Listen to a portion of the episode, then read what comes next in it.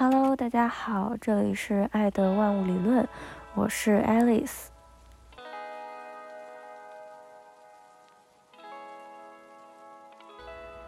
那今天第一期节目，我其实就想聊一聊为什么要做这期节目，然后近期的一些感受和想法。那我其实，在去年经历了一个很低谷的一段时间，然后在这之中呢，我听了很多的播客，比如说 Steve 说，比如说超值游戏，然后 Blow Your Mind，还有自我进化论等等等等，然后这些播客节目其实都给了我很大的帮助和启发，然后陪伴我度过了那一段非常艰难的时期。在去年的时候，我也是同一时期，我开始看心理医生，然后开启了治愈自己的一段道路。然后，同时在过程当中，我自己也就是有了很多的感悟，有了很多的不一样的经历。所以，我也希望能把这些感悟和经历分享出来。如果你现在也在低谷，然后碰巧听到这个节目，希望能给到你一些陪伴、一些温暖。如果在这之上还能给到你一些启发，那就更好啦。最近印象比较深刻的两件事情，一个就是我看完了《亲密关系》这本书，另外一个呢是一档美国的恋爱综艺，叫《Too Hot to Handle》。先说《亲密关系》这本书，我是一个，就是看书可能不会记特别多的笔记，就是看着会画着，但是画完了也不会说每一句都记得或是怎么样。但是可能书中会有某一点，会特别的感触到我，然后会给我的思维带来很大的变化。那在《亲密关系》这本书当中，我觉得给我带来最大变化的一个点，就是这个书里他说，当我们在亲密关系中感受到那些负面情绪，感受到我们的不安全感，以及很多时候吵架呀，或者是一些不好的这些事情的时候，那些痛苦往往不是我们的伴侣造成的。这些痛苦往往是我们已经存在的。那这个时候，我们如果换一个想法，我们就会发现，当我们感受到痛苦的时候，当我们想要去跟伴侣吵架的时候，一个更好的解决办法是去反观自己的内心，去寻找这些痛苦的根本的来源。为什么这一点其实给了我特别大的启发？就是。在上上周，我其实跟我男朋友很有过很大的一个吵架，而这个架是反反复复、反反复复的吵的一件事情。其实说起来也不是特别大的事情，就是有一天周末我去男朋友家玩，然后他养了一只很大的狗，那只狗呢，有时候就不是那么听话，但是我男朋友那一天可能。没有那么的，嗯，在状态就没有管他，所以他在我身上扑来扑去。我其实当时很惊慌，但是他并没有发现。再加上后来，在整个在他家玩的过程当中，他就一直非常的关注他的狗，所以我当时对这只狗 产生了非常大的一个嫉妒心。但是后来他其实也跟我解释了，他说那一天可能就是非常的累，所以没有注意到，然后下次一定会好好关注到我的状态和我的心情之类的。所以正常来说这件事情其实就到这里就结束了。但是事实上在这之后，我跟他还因为同样的事情吵了很多次，都是因为比如说。他家的狗有一些很调皮的行为，但他没有去制止，或者是他非常的宠溺他的狗，然后他家的狗做什么都可以。我当时嗯，就很不高兴。我就觉得，为什么他要这么宠溺他的狗？那我是不是在他心里没有他的狗重要？其实 这么说的时候，我会觉得挺，哎，挺羞耻的。为什么要把自己跟一只狗比？但是当时的话，我真的因为这件事情非常的困扰。那说回到《亲密关系》这本书，在我读完这本书之后，我第一个想到的就是这件事情。然后我第一个想到的就是，我的嫉妒并不是因为他跟他的狗相处的这个方式而导致的，或者说我对这件事情的反应程度远远。超过了这件事情现实层面的严重程度，然后我发现，其实在我很小的时候，我就有这样子的嫉妒心产生。这个嫉妒心的来源是我的一个嗯小表妹，我心里对他的嫉妒，一方面来源于他是一个不那么会去用。笑容来讨好人的人，就是他不高兴，他就会板着脸，甚至于说他每天都会不高兴的板着脸。他遇到反正在家里面看见谁都会板着脸，要么就是就是一副很不高兴的样子。但是大家并不会去纠正他，也不会去嗯跟他说他这样做不对。但如果我这样做，我妈妈就会。狠狠的来教训我，跟我说你这样是不对的，不礼貌的。但是大家就可以包容他，所以我当时就觉得，其实，在小小的我的心里，我会觉得这个真的好不公平哦。为什么我要努力的去摆出一个笑脸，去让大家爱我、喜欢我，但是他就可以不用这样子，他可以很任性，可以脾气很坏，但是还是可以得到大家的爱。然后另外一点就是，嗯，在这个基础上，他会跟身边的人开一些玩笑，然后这些玩笑会其实很伤害到身边的人。一个是有时候会有肢体上的，他会打着人玩儿，但是他力气其实很大，所以打在我身上的时候，我真的就是痛不欲生。但是我的。妈妈还有我的小姨，其实当时都没有做什么，所以对于我来说，在我比较需要保护的一个时刻，我身边该保护我的人一个都没有出现，一个都没有做任何的事情。所以对比到我男朋友跟他的狗的关系，或者说这件事情上，在他家的狗对我上蹿下跳的时候，我。其实是害怕的，这种害怕，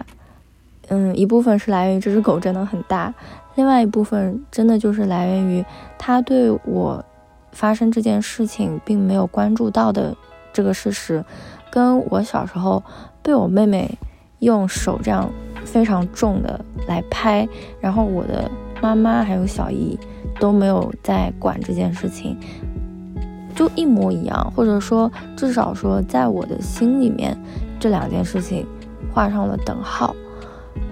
所以我立刻就回到了小时候那种应激的状态，那种害怕的状态，一直走不出来。然后另外一点就是，我觉得我太想要被宠溺，但是小小的我并没有。有过这种被宠溺的经历或者感觉，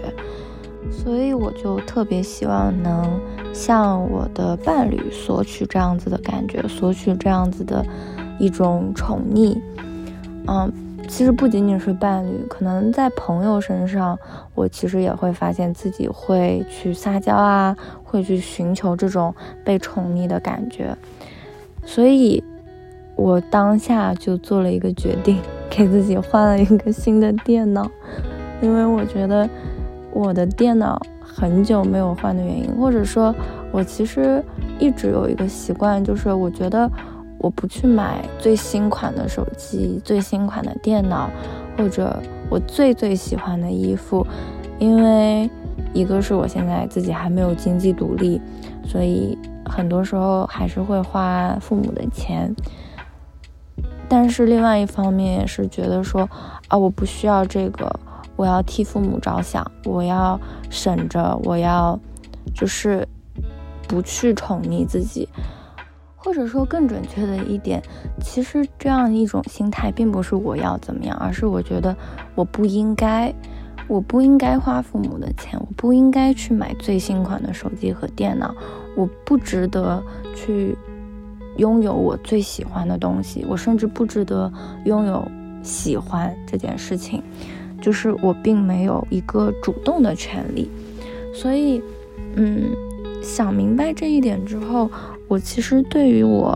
男朋友的心态也有了一个转变，这个转变在我看了，嗯，那个综艺节目《Too Hot to Handle》之后，有了更进一步的一个加强。就是在《Too Hot to Handle》里面，它这个节目的话，我先简单介绍一下，它就是，嗯，邀请了八个。非常漂亮、帅气的俊男美女，就是四男四女这样子，到一个岛上，然后在这之中，他们需要挑选自己的伴侣，去发展深层的这种情感关系，去建立一段长久的，也不叫长久吧，去建立一段关系这样子。所以他们不可以有肢体接触，或者说比较亲密的肢体接触，更不可以有这个，嗯。十八禁的行为举动，然后他们只能就是通过日常的这种聊天交流，加深对彼此的了解，来增进关系。然后如果他们有任何违规的举动的话，他们就会被扣钱。哦，对，就是他们在最后是会拿到奖金的。嗯，但是如果他们之中有任何一对情侣产生了，呃，不可描述的行为，或者是有了过分的这种，嗯，身体接触，那他们的奖金都会是被扣掉一定的数额，嗯，所以就还挺好玩的。其实就看这些情侣，嗯，看他们偶尔偶尔的勾心斗角，偶尔的这个耍小心思，偶尔的吵架，然后分分合合。就好像是各种形式的，嗯，情感关系在一一档综艺里面这样有了一个缩影。这之中其实给我印象最深的两对情侣，一对是，嗯，一个其实我并不太了解他们的国籍哦，对，一个是英国人。嗯，一对英国的情侣，男生女生都是英国人。然后另外一对是，嗯，一个加拿大的小姐姐和那个男生是哪里人？那个男生好像是美国人，对。然后，嗯，这两对的话，其实两个女生的状态有相似的地方，也有非常不一样的地方。那那个加拿大的小姐姐，我。就很能感受到这种共鸣，因为我跟她一样，都是在情感里面会非常没有安全感的人。然后很多时候，我是会把过去的一些创伤的这种情感体验、受伤的这种情感体验，嗯，投射到我现在的伴侣身上，我会觉得我的脑子里面有一个 story。然后这个 story 就是永远是 bad ending，永远是我被抛弃，永远是这个人是一个嗯渣男，或者是 too good for me。嗯，然后这个小姐姐也是，她心里面也是有很多的 insecurity，although 她真的非常非常非常的漂亮，她我觉得真的是 top。two 漂亮的，在这个节目当中，但是她也是会有 insecurity，然后她最后在一个这种冥冥想冥修的一个课程当中，终于把自己的这种 inse 去面对自己的这种 insecurity，然后把自己的这种 insecurity 说了出来。嗯，然后另外一个小姐姐是，嗯，一个英国的小姐姐。这个小姐姐是截然不同的，跟上一个小姐姐同样的地方就是都非常的好看，真的都非常的美丽，然后非常的有魅力。然后，但是她非常的自信，她对于她的伴侣有一种我喜欢你，我就要你的那样子的一种霸气。这个是另外那个小姐姐没有的，或者说可能很多在处于一种不安全感的呃状态下的人都会有的一个状态，就是我需要确认伴侣是爱我的，我才能爱他，就是是一个非常被动的状态。然而一旦说我们真的喜欢上这个人的时候，我们就会。非常的卑微，非常的不自信，非常的害怕，说这个人会走掉，这个人会因为我喜欢他而不喜欢我。但是这个英国的小姐姐，她就是我喜欢你，但是如果你不喜欢我，我也无所谓，或者说如果你不珍惜我，那我也我可能会伤心，但是我绝对不会掉价。因为中间的时候，他的这个男伴其实有想要尝试跟另外的一个女生去玩一些过火的东西，然后这个小姐姐其实非常的受伤，所以她就做了一个决定，就是跟这个男生分开。但是与此同时呢，她并没有那种。我是被伤害的，就是他很清楚的认识到这是这个男生的错误，而对于他个人没有影响，就是他是谁，他的魅力存不存在，高不高，低不低，这些东西都没有被这件事情影响，他觉得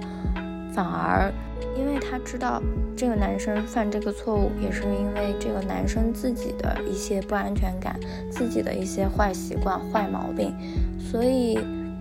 他给了这个男生第二次机会，但并不是无条件的给，而是这个男生向他坦白了自己心里面的脆弱，承认了自己的错误，并且保证这件事情不会再发生。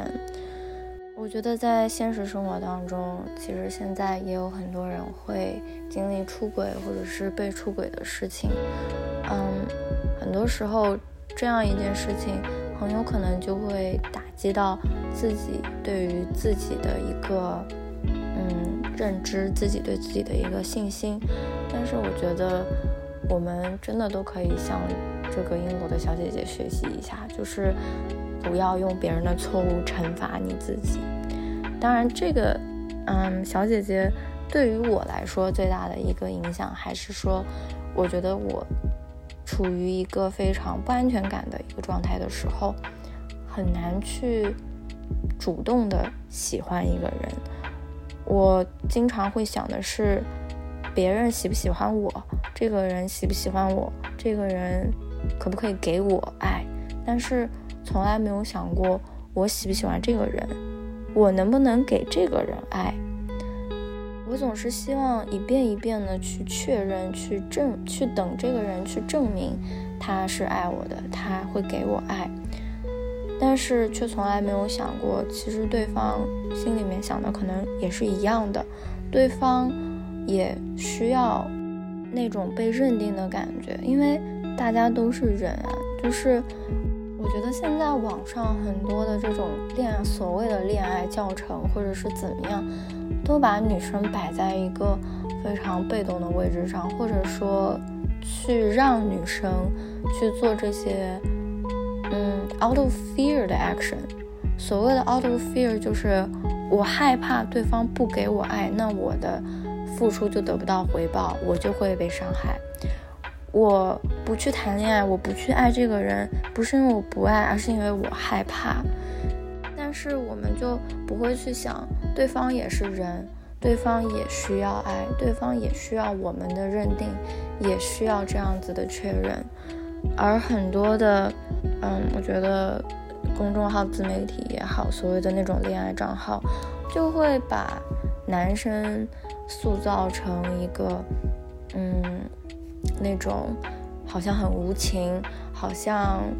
就是永远是处于这种掌控位。就是他们是去给的，而我们是接收的。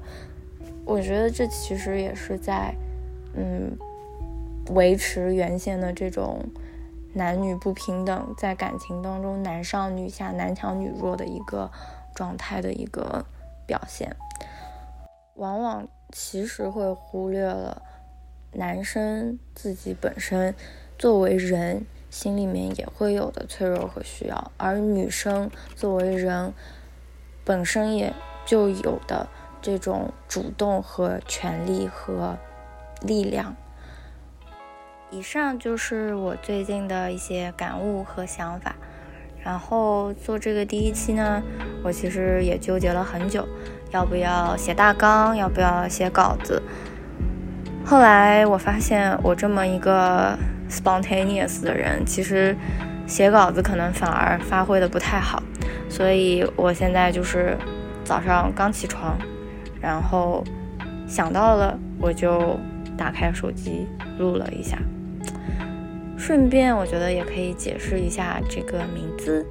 嗯，我其实想了很久要叫什么名字，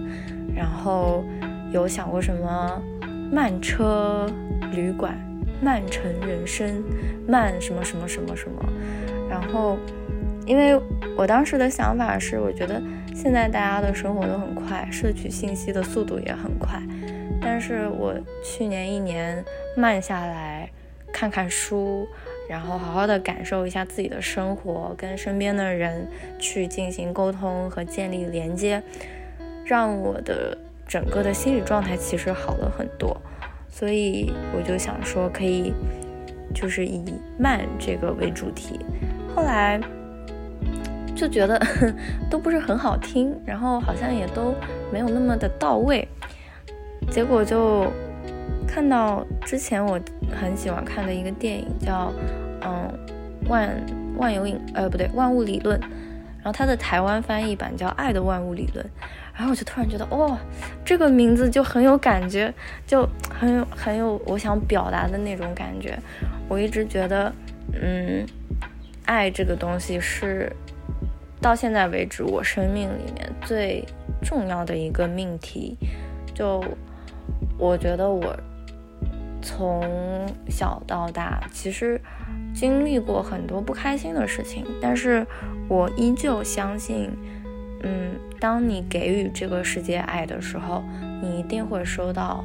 很棒的礼物回馈给你。不管这个礼物是 come from where，it could be come from nowhere，但是你是会得到你应有的那一份爱的，只要你自己心里面有爱的话。所以，我我其实。之前还跟我朋友说，我说哦，好想给自己的这个手上 tattoo 一个 Love is religion，我觉得爱就是我的信仰，对。然后，嗯，所以 这大概就是这个名字的一个由来。我觉得爱就是可以解释一切世间万物的一个，嗯，一个一个东西。所以在这档节目里面，我们也会一直的以一种以爱为出发的这样一个心态去讨论自我关怀、自我治愈、自我成长，然后可能后期也会讨论一些社会话题，或者是就是一些时事政治之类的。那今天就这样吧。拜拜。